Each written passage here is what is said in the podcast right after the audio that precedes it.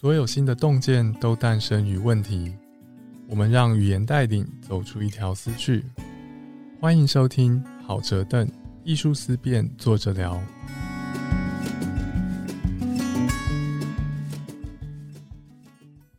欢迎来到好哲邓艺术思辨，作者聊。我是主持人朱家安。你认为我们已经进到 AI 时代了吗？在进入 AI 时代之前，你对 AI 的想象是如何呢？我小时候看过《原子小金刚》或是《魔鬼终结者》，我们想象 AI 它就是一个人形的机器人，它来帮助人类或是毁灭人类。但后来长大之后，我发现我家里跟 AI 机器人最相似的是扫地机器人，而跟 AI 机器人的内心最相似的，可能是 Midjourney 这种制图软体，或者是像是 ChatGPT 这种可以跟你。文字回答的聊天程式，在我们可见的未来，我们可以想象的 AI 长什么样子呢？这一集呢，我们邀请艺术家林仁忠和数位艺术基金会总监王博伟来跟我们聊聊。Hello，仁忠。嗨，大家好，我是仁忠。嗨，博伟。嗨，大家好，我是博伟。好，两个的元气高下立判吼。博伟的对，待会再帮我们增值上来。这一集呢，我想要用表演艺术或一般的艺术切入，我们来聊聊 AI。之所以会想要这样做，是因为像我刚刚提的对比，吼，原子小金刚、魔鬼终结者跟扫地机器人，我们从科幻故事当中建立的 AI 想象，跟实际上社会即将发生的可能不太一样。那在表演艺术这方面，我想了解说，现行的表演艺术界的艺术家们。会如何使用 AI 这部分，人中能不能跟我们分享一下？嗯，好，我想透过几个例子跟大家呃稍微介绍一下，目前在市面上呃 AI 它如何被各种不管是音乐、戏剧、舞蹈的呃艺术家给运用。嗯，那呃首先先说 AI 基本上其实现在是已经无所不在了，包括说大家。最轻易能够 get 到的就是你的智慧型手机的脸部辨识系统，它其实就是 AI AI 的系统所运用的一种工具之一。嗯，那 AI 它基本上其实有一种人们对于这一个呃计算智能这一个从呃 computer 电脑计算演算法等等之类，除了分析数据能够产出呃回应之外的更进一步的想象，就是人们期待。AI 它基本上能够拥有像人类一样的感情，因此当它有人类的一样的感情或思想的时候，人们也期待 AI 它能够成为一种呃和人类协作，甚至有的人会担忧它会超越人类创造力的一种工具。就是我们会投身一些拟人化到 AI 上面，是没错，我们会认为呃它能够学习，它能够辨识，它能够回应问题，譬如说 ChatGPT，嗯，譬如说。呃，Sophie 这一个呃女性的形象的机器人，她也上过美国的脱口秀，她能够，她也参加过很多的科学研讨会，她甚至来过台湾，然后在 conference 上面，呃，被租借出来，然后回答人类的问题。那所以现在在表演艺术的领域当中，譬如说，呃，几年前英国编舞家呃韦恩麦奎格，他呃开始进行一系列的所谓 AI 编舞的计划。那那件计划其实。呃，蛮广为人知的，因为连 Google 都有一个专业来介绍这一项计划。呃，那个计划叫呃 Living Archive，那它事实上其实就是运用我们现在都很熟悉的呃动态捕捉技术，其实是把呃韦恩麦奎格的呃他所编过的好几个舞，那可能叫做最 iconic 的一些舞作片段，邀请舞者带上动捕技术的设备之后，把所有的他的。呃，编舞的，我们认为一般叫做，其实是很艺术性，其实是很个人性的东西，都把它数据化，然后都把它数据化之后，它就能够喂养给这个 AI 的电脑系统，让它产生出接下来这个编舞家他接下来要编新作品的时候，怎么样又有自己的风格，是一个我的作品，但是我又不用花太多力气，真的在想动作，AI 就帮你做喽。所以这是一种现在 AI 在呃编舞的呃一个运用。那事实上也有一些。呃，舞蹈圈的作品是那个 AI 画的那一个呃工具，其实是一个 AI 人形机器人。那这样的一种所谓人跟机器人同台跳舞的作品，这几年也很多。譬如说，呃，二零一三年的时候，西班牙编舞家布兰卡利，那这个布兰卡利其实在呃今年两厅院提法三月的时候，有带了呃巴黎舞会这件作品来。他其实也做过一件作品，就叫做 Rubber 惊叹号，他就是把人跟机器人放在一起跳。但事实上，我们如果在探究的话，其实那一个机器人还不到是一种我真的可以 real time 然后即兴跳舞的状态，因为那一个所有被呃产生的动作其实都是 program。其实是预先被编好的，那这个东西它也很像在一些剧场里面的运用，譬如说早年，呃，台北艺术节。曾经引进二零一三年左右的时候的一件作品是，呃，日本的导演平剧场导演平田之佐，他有一个机器人三姐妹的作品，然后他让某一个人形机器人，女性人形机器人演三姐妹里面的呃妹妹，然后她坐着轮椅，因为她没有下半身，所以她坐着轮椅的角色登场。那事实上那样的一个技术的展现，其实说真的，在某种科技设备的艰难度上，它没有到这么的超前。它事实上其实把所有的语言的模组，然后用设定的方式，像譬如说我刚讲的是设定动作嘛，嗯，那剧在剧场里面，在台词或是文本上的表现，其实就是设定他的台词，所以他的台词跟他这时候讲什么话，所以其实有某种程度，你也可以想象，他其实很 low take 的，就是有人在控台里面按 play，然后。下一个曲目 play，他就讲下一句话，就是他不是即时需要有 AI 去决定接下来要干嘛的，不是，他还不是做到像譬如说 Sophie 或 Omeka 这样的一个人形机器人，能够即兴的 real time 的，透过分析人类现在在跟大家讲什么的这些数据，然后快速的能够转换出一种语言或者是情绪的的反应。然后另外一种最近这几年比较常见的一种 AI 的。表现就是 AI 进入音乐会，成为一个指挥家的一个角色。那这样的一个作品，其实像前几年在杜拜博览会这种强调科技或商展的博览会上，呃，日本就有一群音乐家做过这样的一个一个产物了。那今年六月底的时候，韩国国家交响乐团他们也做了一个这样的尝试，就是一个人类作曲家把他的呃所有的曲子做好之后，然后把他的所有在演，他在指挥这一个曲子的所有的动作，用动捕技术把它记录下来，program 到一个人形机器人身上。然后他在舞台上展示的时候，他其实就是一个人形机器人，看起来像是在指挥乐团的样子。但是因为在乐团的指挥跟演奏者的关系之间，不是只有打拍子嘛？但是人形机器人目前只能做到他在点拍子。嗯，所以事实上那一场音乐会还是由一个。呃，人类指挥家同台完成的，他必须要把情绪跟情感流进来，所以你会发现说，现在 AI 的这样的一种导入到人形化的一种呃机器人概念，放到舞台上和人类能够同步做一件事情，它还在一个。呃，情感上面或创造力上面的想象萌芽阶段。嗯，哎，我想确认一件事情，刚刚讲说我们可以有机器人指挥家，但是那是事先 program 好的，是，所以它相当于只是舞台上面的一个节拍器，你可以这样认为，只是跟大家讲时间。对，那在这里，我我没有接触过指挥这种工作，但是我想象说，对一个指挥家来说。我要传递正确的节拍是相对容易的，但是我要传递正确的情感或唤起正确的情感，之所以不容易，是不是因为这个不是可以事先 program 的？因为我不知道在我指挥到哪一节，我会需要传递什么，我得看现场状况如何。没错，对，所以我们在这边区分说，我想象的是一个偏向人类心灵表现的 AI，它会需要侦测现场的情感，然后它会。可以从动态捕捉的舞步当中去编出编舞家想要的风格的风格的舞蹈，这些都是他可以了解那些东西，然后重新拼凑。但是另外一方面，我们又有完全事先程式 program 好的机器人，这种机器人可以说放上台上，它可以不需要有任何内心的运作，因为一切都是自动化、事先规划好的。有些人想象说，进入 AI 时代之后，我们在舞台上面就会有机器人，但是我们可能有时候会不小心忽略，当我在舞台上面看到栩栩如生的机器人，我可能得要知道，它现在是一个 real time 即时的有内心运作的机器人，还是它是事先规划好的？如果是事先规划好的，它可能就只是壳是个机器人，但是其实并没有展现出我们对 AI 技术的某些。即时运算的期待，那在这方面，博伟有没有要补充的？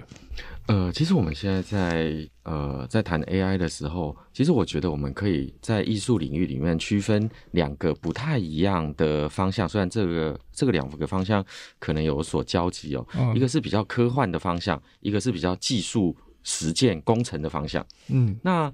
在艺术领域里面，我们比较熟悉的，其实刚刚大家谈到很多对于机器人的想象啦。对于 AI 可以做什么的想象，这个我们受到很多，不管是好莱坞啦，或者是受到很多呃小说的影响，科幻小说的影响，我们对于机器人的能力可以超过人类的能力这样子的一个呃，不管是影像，或者是他们可以毁灭人类这样子的影像，其实非常非常熟悉，AI 几乎无所不能。那这个是比较科幻式的。那其实我们这一次呃，从去年开始。Chat GPT，呃，所带领出来的，呃，对于 AI 的新的一波的热潮，它其实是在工程的技术上面，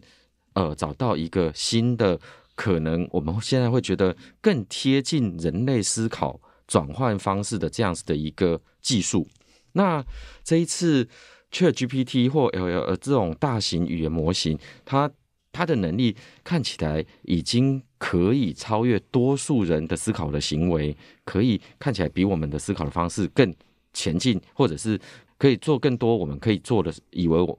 呃机器本来做不到的事情。那这样子的一个工程上面的进步，其实是呃一个智能上面赢过多数人的进步。那嘉恩刚刚提到一件很重要的事情哦，就是呃我们在过往这种比较呃。简单的 AI 在专家系统的 AI，它其实一次只能做一件事情。所以，我们看，纵使是呃深蓝 Deep Blue 在赢过呃棋王的这个这样子的一个呃 AI 的呃这个角色上面，他除了下棋之外，他不会做其他事情。嗯，那这一次呢，GPT 已降这样子的一个 AI 风潮，就是 AI 可以做更多。不是只专门为一件事情而开发的 AI，对它可以做更多不一样的事情。所以，呃，我们刚刚讲的是 AI，如果它专门为了做一件事情而设计出来的 AI，它要拥有大量的对于这件事情的知识，然后他在策略的使用上面，他相对来讲需要花费的力气比较少。可是这一次的 ChatGPT 以这样的这个 AI 呢，它其实就是更像小朋友一样，他需要准备的专业的知识少，所以他看起来可以应付越来越多同时间同步发生的不一样的事情，越来越有机会反应快速的同步的反应，呃，不同的情感、不同的媒介、不同的现场现实，嗯，所以在这样子的一个状况下，我们慢慢的要进到一个。非常接近人类智慧表现或者是情感表现的 AI，在工程上面，我们慢慢好像可以实现这件事情，但是它是不是真的跟我们的思考是一样的呢？这个在工程上面还没有达到跟人类或者是跟人类的思维真正可以相互匹敌，可以完全应付所有状况的通用的 AI，现在是还没有的。嗯。我自己对目前 AI 进展，包括 Chat GPT 的理解，可以说是很粗浅了。但是我听过一个说法，是说 Chat GPT 它的智能展现，我们姑且这样说好了，智能展现的强项跟弱项跟人类是不太一样的。比方说，收集大量资料它很行，只要这些资料在那个期限之内有在它资料库里面。嗯。但是呢，要进行比较严格的逻辑推论。或从自有资料推论出不在资料库里面的东西，在这方面人类是有机会比它厉害的。这可能是跟它的继续训练过程有关。但是刚刚博伟讲到一点，我觉得很有趣的是说，当我们在区分只能做一种工作的专家系统，跟可以做很多种工作的后面这一类型的 AI 的时候，有一种区分方式，我隐约觉得它不纯然是技术层面的描述，而是人类跟对于计划跟期待方面的描述，就是说我在设计这个系统的时候，我期待它可以完成哪些事。我对深蓝的期待是相对单纯的，就是下棋要赢赢人类。但是我对 ChatGPT 的期待，可能它上线之后，它会做出很多我当初想都没想到的事情，对不对？然后有人有人可能会描述说，这就是所谓的图线 emerge 出来，设计者当初没有想到的。这让我觉得很有趣，因为我自己相信人类对于有心智的东西的一种常见期待，就是它会做出我们意料之外的事情。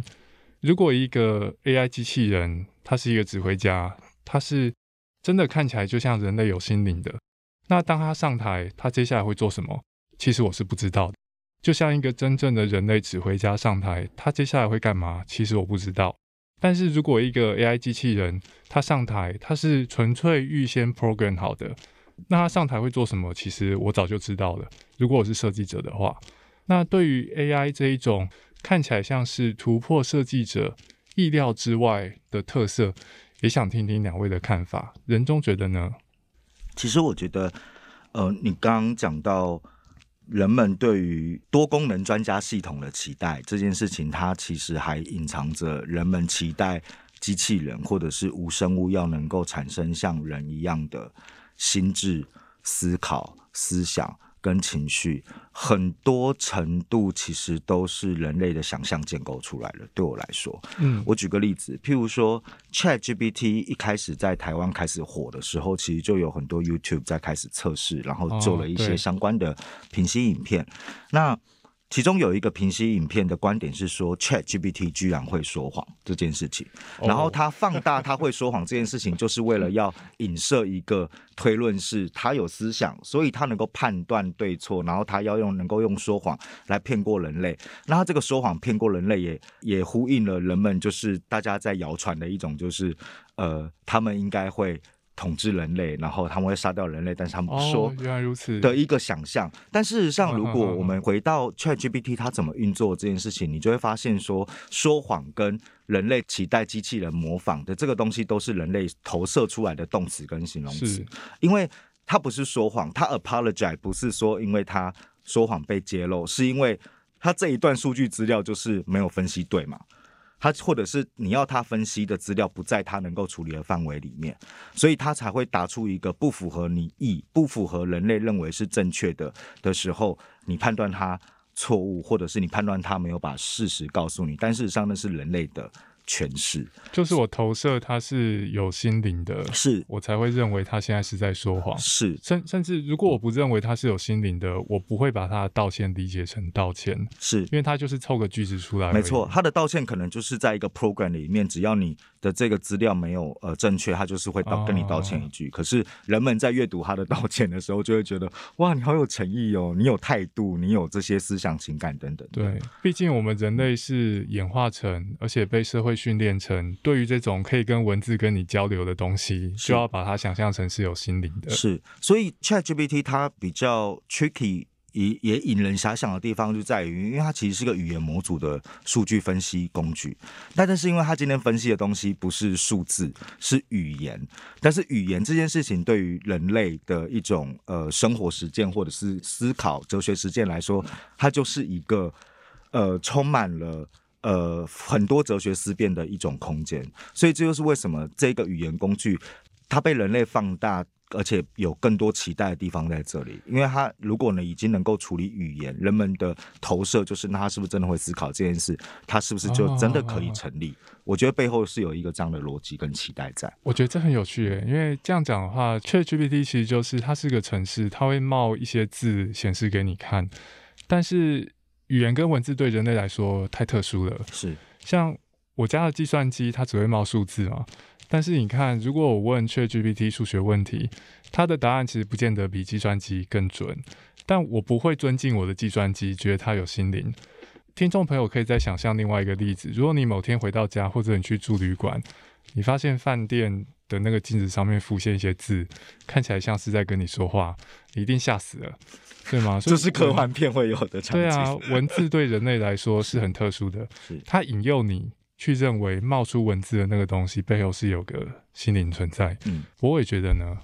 我觉得我们刚刚讲到一件非常重要的事情哦，就是我们常常在呃在开玩笑会说，呃，AI 其实不知道自己是 AI。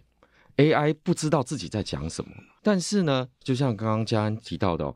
对我们大部分的人来说，我们都以为 AI 真的在跟我们讲什么。其实这个大概是我们可以指称，接下来会有一个相对来讲长期的 AI 时代的来临。那 AI 时代的来临，它是在人类所建造的世界，或者是人类所以意义为基础的社会这样子的一个基础上面，它会整体的改变人类跟对自己，或者是跟世界、跟认知的那种相处的方式，或者是人类认识世界的方式。那在这一点上面，对于艺术来说，它是非常非常重要的。我们开始会面对到一个非常重要的事情，就是在日常生活当中有过剩的第一人称的视角，或者是过剩的第一人称的感知。哎，这怎么说？这样子的所谓的过剩的第一人称感知，是你看到有非常多不一样的意见，可是这样子的意见，或者是这样子的思考，或者是你以为它是某一些人的思考，可是它却是呃由 AI。或者是你根本无法判断它到底是不是由人产生，因为 AI 可以大量制造这种东西吗？没错。那在这里，其实我们几年前就已经开始面对这样的问题，就像我们会讲说假新闻，嗯，或者是呃这种所谓的 deep fake，就是变脸等等，类似这样子的一个过剩，导致我们无法在短时间内判断它真假，甚至。纵使我们花了相对长的时间判断它到底是真是假，是不是人做出来的，纵使花了长时间判断得到结果之后，我们却发现它引发的各式各样的政治啊、经济的效果早就产生了。嗯，那这样一种个人观点或者是第一人称视角观点的过剩，其实造成的一个非常大大的问题，就是所有。人类以集体之名所做出来的约束或限制，像是语言，像是国家，像是呃组织，慢慢的失去了它从上而下的集体的效力。我们因为我们接触到太多的资讯，或者是我们必须要消化太多不知道到底如何生产出来的资讯，所以我们开始不知道如何呃建构一个可以快速面对这些过剩资讯的集体。嗯，那这样子的一个新的社会，或者是新的世界情势的诞诞生，是整体的艺术必须要面对的。因为艺术最主要是不同于一般人的独特的个体的思考方式所展现出来的效果。所以，当我们面对到这么多过剩的第一人称视角、过剩的资讯集体，或者是他者的效果慢慢减低的时候，到底如何重新思考艺术？如何重重新思考创作？如何重新思考集体？对我来说，就是 AI 时代。如果我们可以用这样子的一个广泛的效益来去宣称这样的一个时代的话，就是 AI 时代的艺术必须要面对的主要的问题。不会，这些想法我觉得很有启发性诶。我我来理解看看。这样讲好了，在人类进入网络时代之前，我们需要面对的其他人的意见是相对少的。进入网络时代，应该说进入民主时代之后开始变多了，因为你得知道其他人是怎么想的。进入网络时代之后变得更多。我们一个人在社会上面，甚至在私生活当中如何生活，很多时候我们必须知道社会大多数人怎么想。比方说上捷运的不爱坐空着，我我可以坐吗？对啊，我得知道其他人怎么想。那虽然我不是艺术家，但是我想象。艺术家从事艺术创作，有时候他也会想要知道大众怎么想。特别是我想要知道，我身为艺术家，我如果想要试图做革新的创作，有哪些框架是值得我去尝试突破看看的。但是，诚如博伟刚刚所说，在进入所谓 AI 时代之后，我们可以想象，AI 如果它创作出大量的第一人称内容，这可能会妨碍我们去了解社会上面的其他人类是怎么想，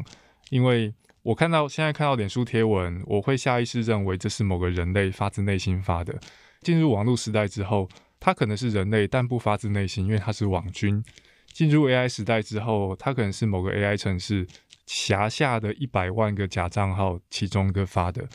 那当我们人类生活在社群当中，我们却没有办法理解其他大多数人有哪些想法，我们生活可能会遭遇一些困难。这个是我们进入 AI 时代之前，其实就可以想象的。那在这方面，特别是在面对这个困境的时候，艺术家这里会进行怎么样的思考？人中可以跟我们分享一下吗？我觉得，在某一种艺术创作的语境或者是欲望上面，艺术家一直都在处理一种工作，就是我要怎么样做出还没有人想到的东西。哦，对，嗯，然后就算是我要分析数据，好，就好像我们现在。嗯，可能很多的作品，它会以回顾历史这样的一种方向来进行创作。我们也某种程度可以用我们现在的另外一个语境来说，艺术家也在分析过去的数据，他把这些数据如何转换成一个艺术的方式，或者是他作为一个作者的方式来重新诠释跟分析或排列组合，提出一个新的观点来作为他的一个艺术创作。所以在这样的一个前提之下，我认为。AI 技术它更普遍运用的时代来临的状况之下，它非常非常有机会，AI 能够更好的成为人类艺术家在工作的时候的的帮助。但是要看它怎么用，一方面也要看技术以及它的可及性能够过渡到它能够发展到什么地方。嗯，因为。因为其实不管是 ChatGPT，或者是我们现在在在谈的动捕等等的 AI 相关的技术的运用，还不都是人类做出来的？是。然后人类做出来的概念，其实很来自于一个，因为人类有这样的一个需求，对，他希望在生产上面更便捷，他希望在传播上面更有效，他希望在一种文化的沟通上面能够更全面，能够打破语言的疆界。所以 ChatGPT 可以讲好几种语言，for example。所以。在一种人类其实仍然希望能够作为这个世界或宇宙的主宰的一种超级呃贪婪的一种大魔王的一个概念之下，AI 它一定势必在这样的一个进程当中，会以更多形貌跟跟技术的前进为前提的方式继续被运用。那我觉得在这个时候，艺术它能够会被继续挑战，或者是需要供应的地方，其实就比较像是。人类怎么样自己又创造出 AI 来帮助他思考、思考事情或分析事情或理解事情，但同时他又还是想要赢过 AI。所以我觉得，我我意思就是说，他既创造了 AI 来作为一个超强大的工具，嗯，但是他又不断的想要超越他自己创造出来的超强大的工具，嗯，但是逐渐的，因为这个工具已经强大到一个程度，譬如说人类的人脑就是无法分析这么多数据，但是 AI 可以。所以它慢慢的已经在某一些部分出现一种人类开始跟不上的一种恐惧感，那也就是因为这个恐惧感，人类产生出来之后，才开始引发了一系列的这一些进入到科幻世界范围里面的讨论。那它确实也成为了一种很多的科幻的小说或电影的的材料。嗯，然后另外一个，我刚我想回应博伟刚刚讲那个 AI 跟第一人称过剩内容的的问题，就是如果这样的一个。呃，事情发展下去的话，有一种可能是在表演艺术上面的美彩的使用，会有越来越多的屏幕，嗯，会有越来越多的影像的生成，或者是以视觉为感官经验为前提，或是为框架的表演艺术作品。我们这样讲好了，嗯，我们在一般的表演艺术的理解上面，它是一种空间，让身体以身体为主。以身体所产生出来的行动为主，不管那个行动叫做舞蹈的行动还是戏剧的行动，所以它基本上是相对我们在讲科技或高科技来说，它是相对低科技，因为它其实是人的身体主要构成的一种视觉呃艺术表演。但是当表演艺术开始在运用 AI 的时候，也开始大量的投射人的身体如何。呃，能够和机器的身体达到一致，甚至是人们期待机器的身体要能够做到像人类的肌肉组织一样这么细节、有情感的，或者是在演奏上面这么有情绪停顿的这一种呃仿真。所以，某种程度，表演艺术的创作者开始未来更大量用 AI 的时候。那样的一种 AI 能够参与的地方在哪里？很多时候，它它就不是只是一个机器人在那里的问题，它还有一些其他的技术能够运用。而那些可以运用的技术，有一大部分在现有的想象范围里面，我会认为影像的比例会变得非常非常的重。所以，那个影像的东西怎么在一个剧场空间里面成立，它才会回到我刚刚讲，可能会有更多的屏幕的运用出现。不管那个屏幕运用是一个真正的高解析度的 screen，还是一个浮空投影的那样的一种半透明创造幻觉的 screen，嗯，甚至是有没有可能，现在现在不是已经有那种那叫什么扩增实境吗？你可以戴着那一个呃头盔，然后同时和现场的东西和荧幕里的东西达到一致的一种阅读的呃。地平线嘛，然后这个东西其实也是接下来也许大家在那是那是 Apple 嘛，对不对？Vision Pro 对的那个头盔，可能未来它也许它有机会普及化的时候，它被运用到一般日常，大家开始在听歌、看歌剧、听音乐会或看表演。我相信这样的模组跟合作，未来应该应该未来十年一定会出现。我觉得，嗯，未来社会的情况及科技的进展，很多程度是出于人类的欲望。并且有什么能够限制它的？可能只有人类的想象力。哦，所以接下来 AI 时代可能带给我们什么？很多时候大家可能会想说：“哎，我不是 AI 专家，然后我现在在这边想这些 AI 的事情。”但是问题是，那些赚钱的公司里面的 AI 专家，他们满足的是谁的欲望？他们会想要满足的是广大消费者的欲望。对吗？所以我们现在想说，我希望接下来 AI 长什么样子，很有可能 AI 科技就会朝那个方向去发展哦。毕竟这现在是一个既竞争又合作的人类社会。这里想问问两位哦，如果就艺术创作领域而言呢？如果我们回顾过去一百年、两百年，有些人会这样理解说：哦，摄影技术出现之后，才出现了摄影这一门新的艺术类别。那两位会觉得 AI 的出现跟前面这些情况是可以类比的吗？目前大家的想象是 AI 感觉好像很厉害，会做很多人类要费很多工才有办法做出来，或者人类根本无法做的东西。在我们可见可以预想的未来当中，AI 对于艺术创作领域造成的影响，会大到像是。创了一个新的艺术类别吗？还是在两位的想象当中会怎么样描述这种可能的情况？我也觉得，我觉得，呃，我们在谈及呃摄影啦、电影啦、录像啦这样子的一个艺术类别的时候，我们的确是用技术的方式去判别或者去命名一个艺术的类型。可是，呃，我自己觉得 AI 并不是这样子的一种。呃，以媒介特殊性来改变艺术整体状况的这样子的艺术类型，相反的，跟我刚刚所强调的一样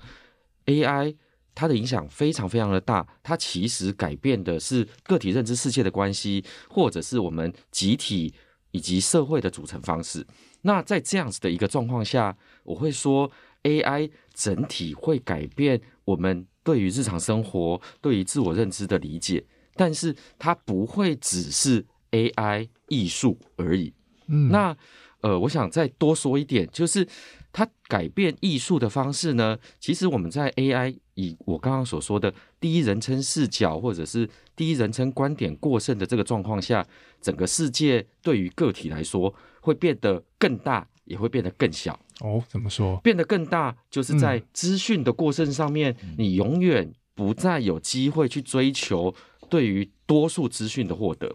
真的不可能，不可能读得完的。没错，没错，它一天生产出来的资讯就远超过你一辈子可以呃阅读的所有的资讯量。嗯，过小就在于，因为你发现世界大到你无法想象，所以你只能掌握，你只能不断的向内掌握你可以信任的，你真的抓得到他的信任点的那个界限的范围。我们说的同温层，我们所谓的被限制在。更小的世界里面的这种所谓一个又一个的回音式的状况，其实就已经是这样子的一种资讯 AI 所创造之外资讯的前身。在这样子的一个状况下，艺术会有什么样的改变呢？艺术过往我们往往说是会是以作品的方式来去彰显创作者本身的独特性，相对于社会其他惯性的这种运作状态。嗯，可是，在这样一种过大又过小的世界里面，艺术其实它开始会有另外一个身份，嗯，这个身份就是艺术会成为我们测试新的行为、思考或者是运作方式的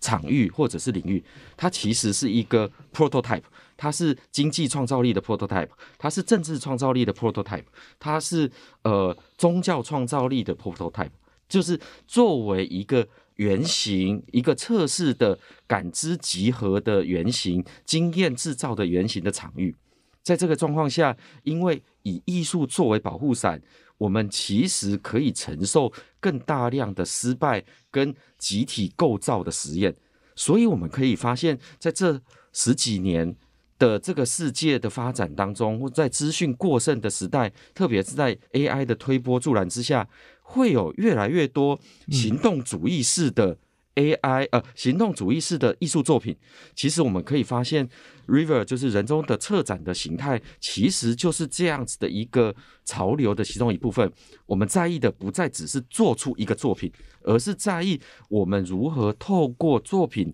创造一个平台，跟别人共同协作，达到一个我们想要达到的地方。这样一种行动主义式的，呃，不管是展览的策划，不管是创作的方式，都是我们这个时代，特别是在 AI 的时代，会看到更明显的趋势。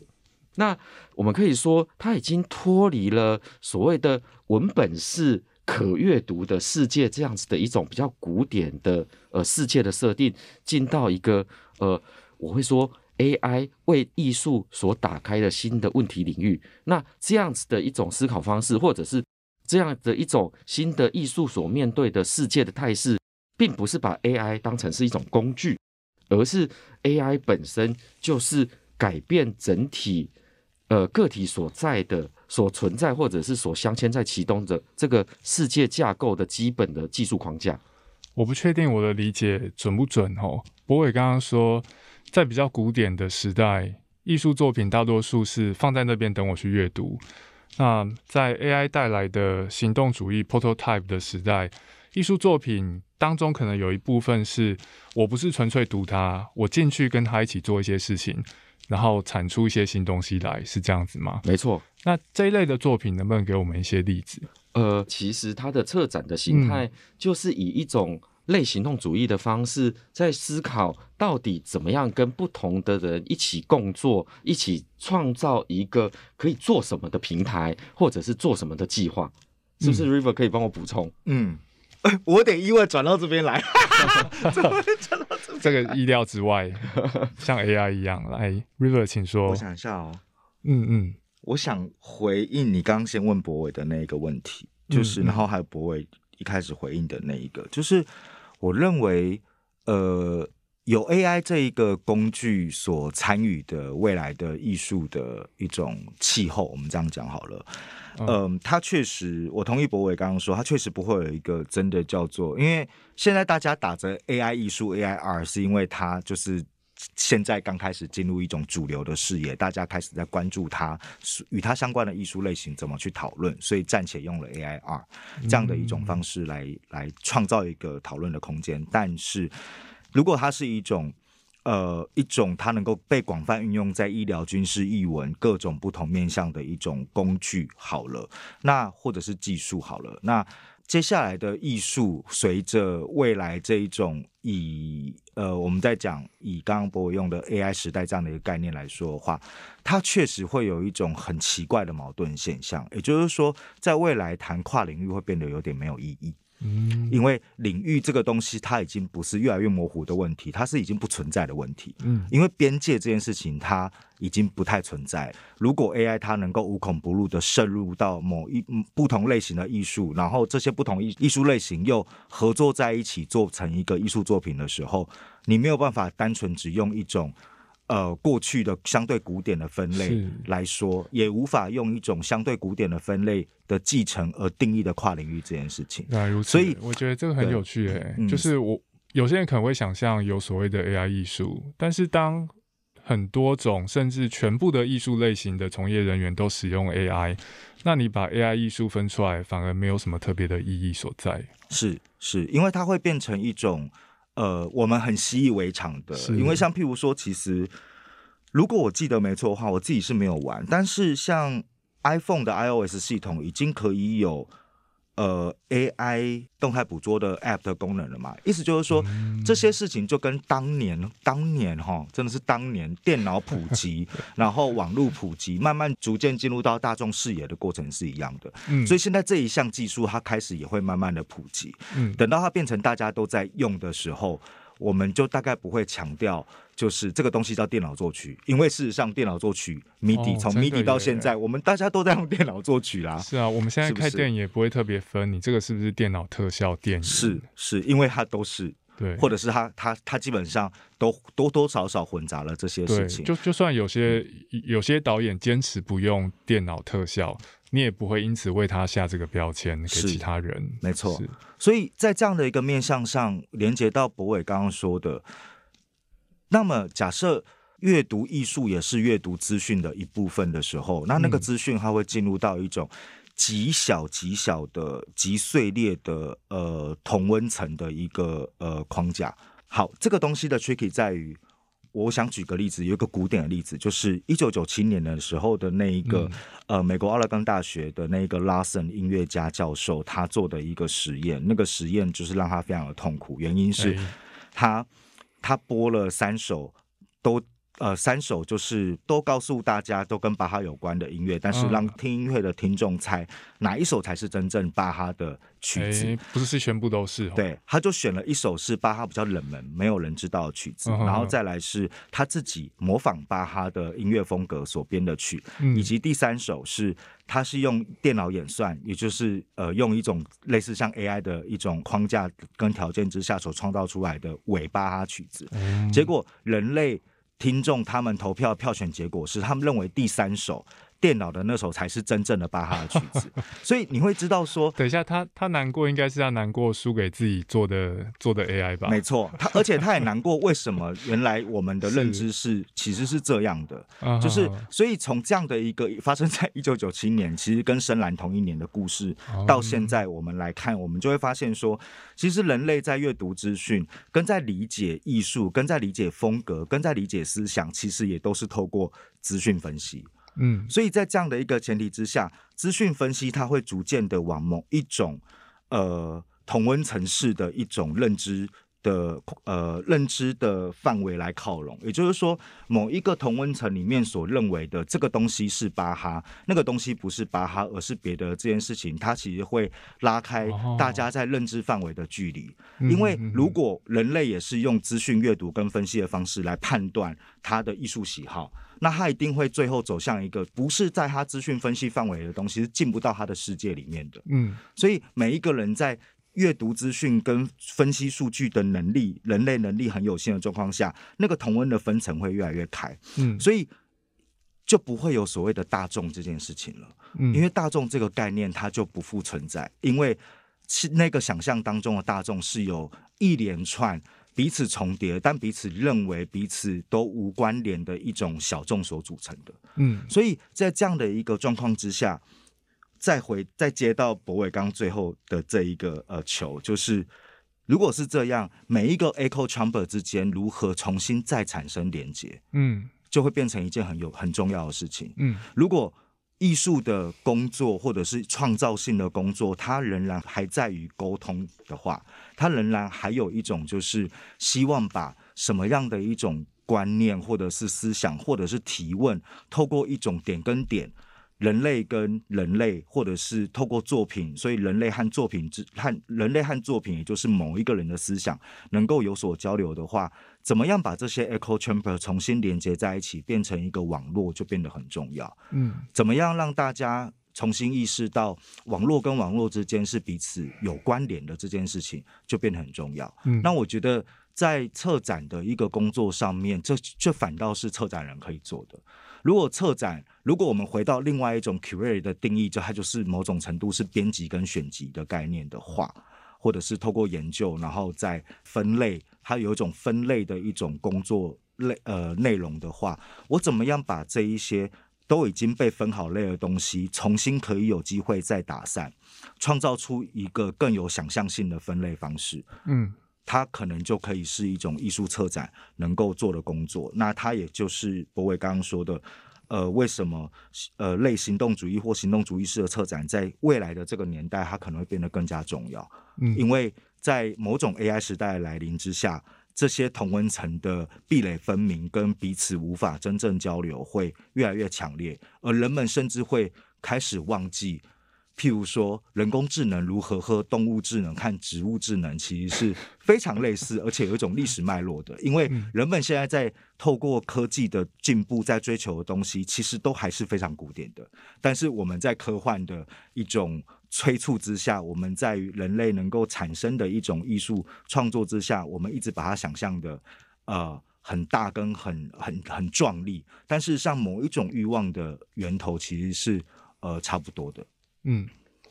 人类的欲望跟对未来的想象，一方面催生了科技跟艺术，但这些东西也会反过来影响我们。最后，我们会一起把社会变成另外一个样子。最后，我想请两位简短的回答一个问题：刚刚 River 提到一个对未来的想象是蛮极端的分众的社会。我们可能有一个正面的想象是说，哦，社会分众了，但是大家互相理解会不会比较好？所以策展人致力于让大家互相理解。但是考虑到，就算人类文明发展到现在，现在社会来说，社会上面还是有很多的不平等跟歧视。有些人的想法很悲观，人类跟人类就是互相伤害。有没有那种可能性是极端的分众的社会，老死不相往来？反而会是比较适合人类生存的社会。如果以纯粹科幻或是幻想的角度来思考的话，你们会怎么样想象这种生活的可能性？不会觉得？我觉得，呃，人类有一个基本的缺陷，就是呃，他的能力可能需要大量的依赖他的大脑以及。呃，他的手脚或者是我们的身体的限制，相对于其他的动物跟植物来说，更无法只有自己一个人孤立的、孤立的活在这个世界上。嗯，所以在这个状况下，我们当然可以想象，呃，像《鲁滨逊漂流记》，他漂流到一个孤岛上，但是他至少他纵使可以自己呃操持所有事情，他还是要有一个星期五陪伴他，抚慰他的心灵。我觉得我自己比较难想象，除非他真的很科幻，但是我必我自己很难想象有一个孤绝一个人的世界，然后这个人在这个世界当中，呃，可以过完他的一辈子。我自己是比较难以想象这样子的世界。那也是在这样子的一个。状况下，我觉得社会或者是集体的组成，甚至是两人的爱情，都是